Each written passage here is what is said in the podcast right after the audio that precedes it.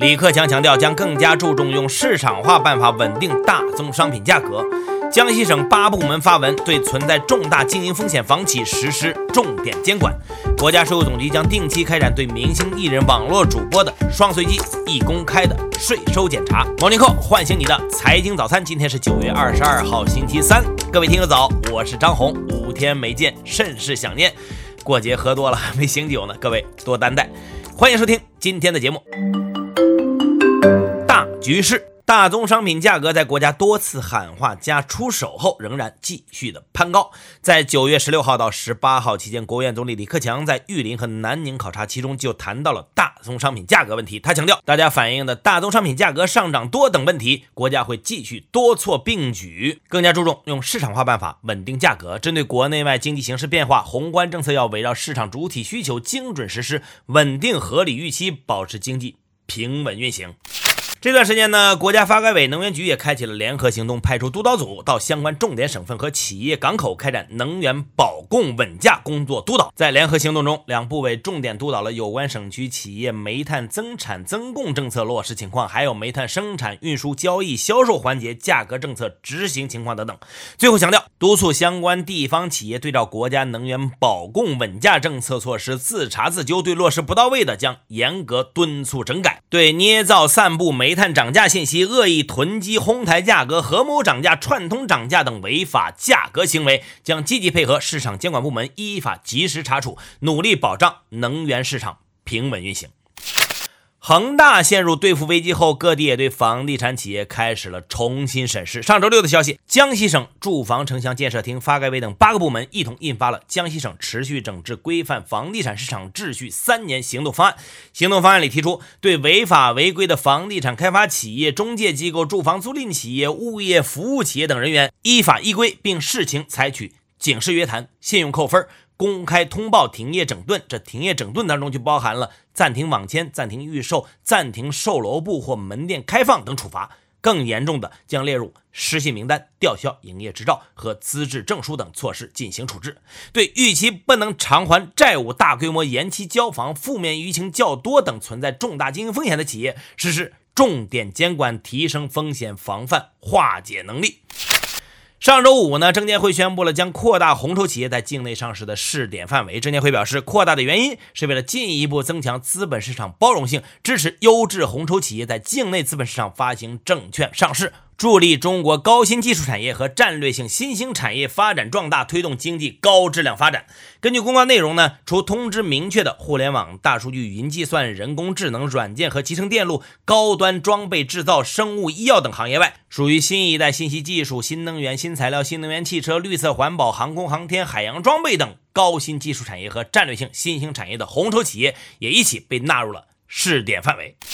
上周，国家税务总局办公厅发布通知，要求加强文娱领域从业人员税收管理。其中提出，要定期开展对明星艺人、网络主播的双随机、一公开的税收检查，加大对文娱领域偷逃税典型案件查处震慑和曝光力度。通知还要求，要着力加强明星艺人、网络主播、经纪公司和经纪人及相关制作方的税收管理，敦促其依法履行个人所得税代扣代缴义务，提供相关信息，并配合税务机关依法对明星艺人、网络主播实施税收管理工作。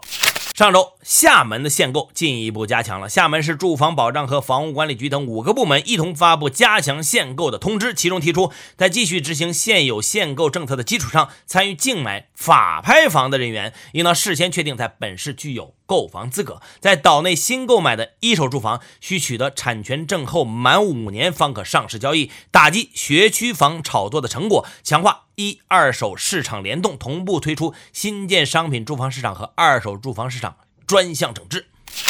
同样是上周呢，上海市房地产经纪行业协会组织了十二家大型住房租赁企业、房地产经纪机构开展行业自律承诺活动。借助活动呢，来维护住房租赁市场秩序。租赁企业的承诺内容包括：不哄抬租金、不虚假宣传、不克扣租金、不恶意竞争、不强制服务、不推诿扯皮。最后，其中有八家租赁企业明确承诺，今年底前挂牌出租房源不涨租金。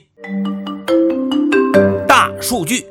刚刚过去的中秋，你们出游了吗？从文旅部新鲜出炉的数据显示，综合各地文化和旅游部门、通讯运营商、线上旅行服务商数据后测算，今年中秋节假期三天，全国累计国内旅游出游八千八百一十五点九三万人次，按可比口径恢复到了二零一九年中秋假期的百分之八十七点二，实现国内旅游收入三百七十一点四九亿。这个数字呢，按可比口径恢复到了二零一九年中秋假期的百分之。七十八点六。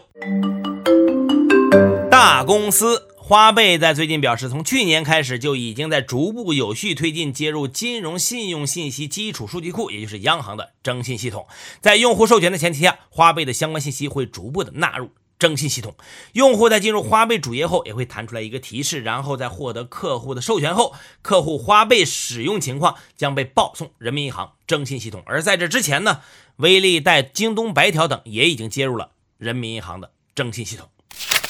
在工信部对大厂外链管理提出要求后，被认为受到影响最大的腾讯有了最新的改动。微信方面最近表示，在监管部门的指导下，外链管理措施将分阶段、分步骤实施。第一阶段将于九月十七号起开始实行，具体包括在确保信息安全的前提下，用户升级最新版本微信之后，可以在一对一聊天场景中访问外部链接；而群链接因为涉及广大接收方用户，所以还将继续开发功能，便于用户自主个性化。选择。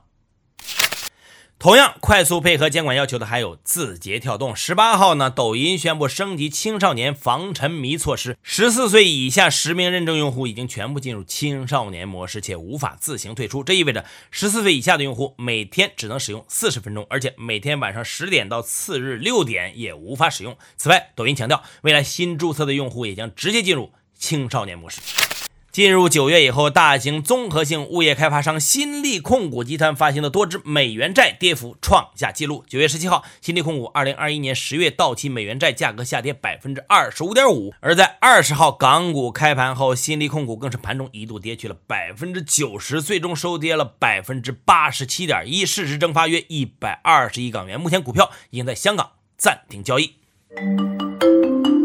大盘时间到。本周一，一系列海内外因素刺激，导致美股大幅下挫，道指收跌超过六百点，录得五月以来最差单日表现。纳指收跌三百三十点，跌幅超过百分之二。美股周二收盘涨跌不一，道指收跌百分之零点一五，报收于三万三千九百一十九点八四点；纳指涨百分之零点二二，报收于一万四千七百四十六点四零点。标普指数跌百分之零点零八。热门中概股多数上涨，上维涨百分之十九点五七，上高涨百分之十三点一三，达内。科技涨百分之十二点九八，优客联跌百分之十七点四零。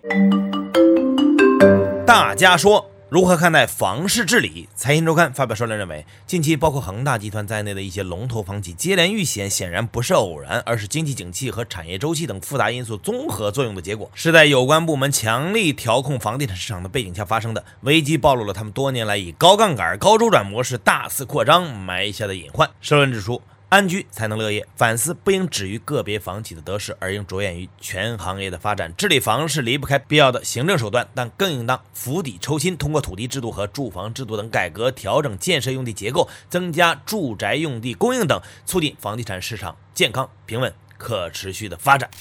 反垄断有什么目的？财经周刊主编林华威说：“互联网平台反垄断目的是在保证平台经济正外部性的同时，纠正其负外部性。而要让今后的常规监管回归正轨，首先需要就如何反垄断来确保公平竞争建立广泛共识。一方面，反垄断的出发点是维护市场经济秩序；另一方面，无论是政府还是市场参与者，都应置于法治的框架之中，接受约束。”另外，还要明确社交平台不能涉足金融，因为存在明显的利益冲突和数据隐私等问题；而非社交平台如涉足金融，应做彻底的分拆与隔离。企业应该如何应对当下不断变化的各种经济挑战？中国人民大学经济研究所所长毛振华指出，任何时候企业扩大规模都是有用的，因为只有扩大了，企业才能等比例的扩大企业融资。但百分之九十以上的企业都是死在扩张之路上，要认真对待企业的负债规模和负债比例，特别是在未来经济面临不确定性的情况下，不可以赌博心态，不能简单化处理。企业家不能由创造财富的英雄变成制造危机的罪人，这对我们来说一定要小心。债务是核心。他建议，当前形势下，企业要结合新的机会，例如中央提出的双碳目标等，关键是要做好自己的特色，专精特新。大小身边事。中秋小长假，各地防疫战役仍在继续。昨天，黑龙江省哈尔滨市疾控中心通报，二十一号零时到十八时，哈尔滨发现了三例新冠肺炎确诊病例，其中一例已转至哈尔滨传染病医院接受隔离观察治疗，另外两例为菲律宾返哈解除隔离人员。二十号三点二十一分，北京市通州区一小区发生火灾，过火面积约六十平方米。据通报，此次火灾致五人不幸丧生。初步调查系租户违规将电动自行车锂电池带入户内充电，电池发生爆炸，起火导致。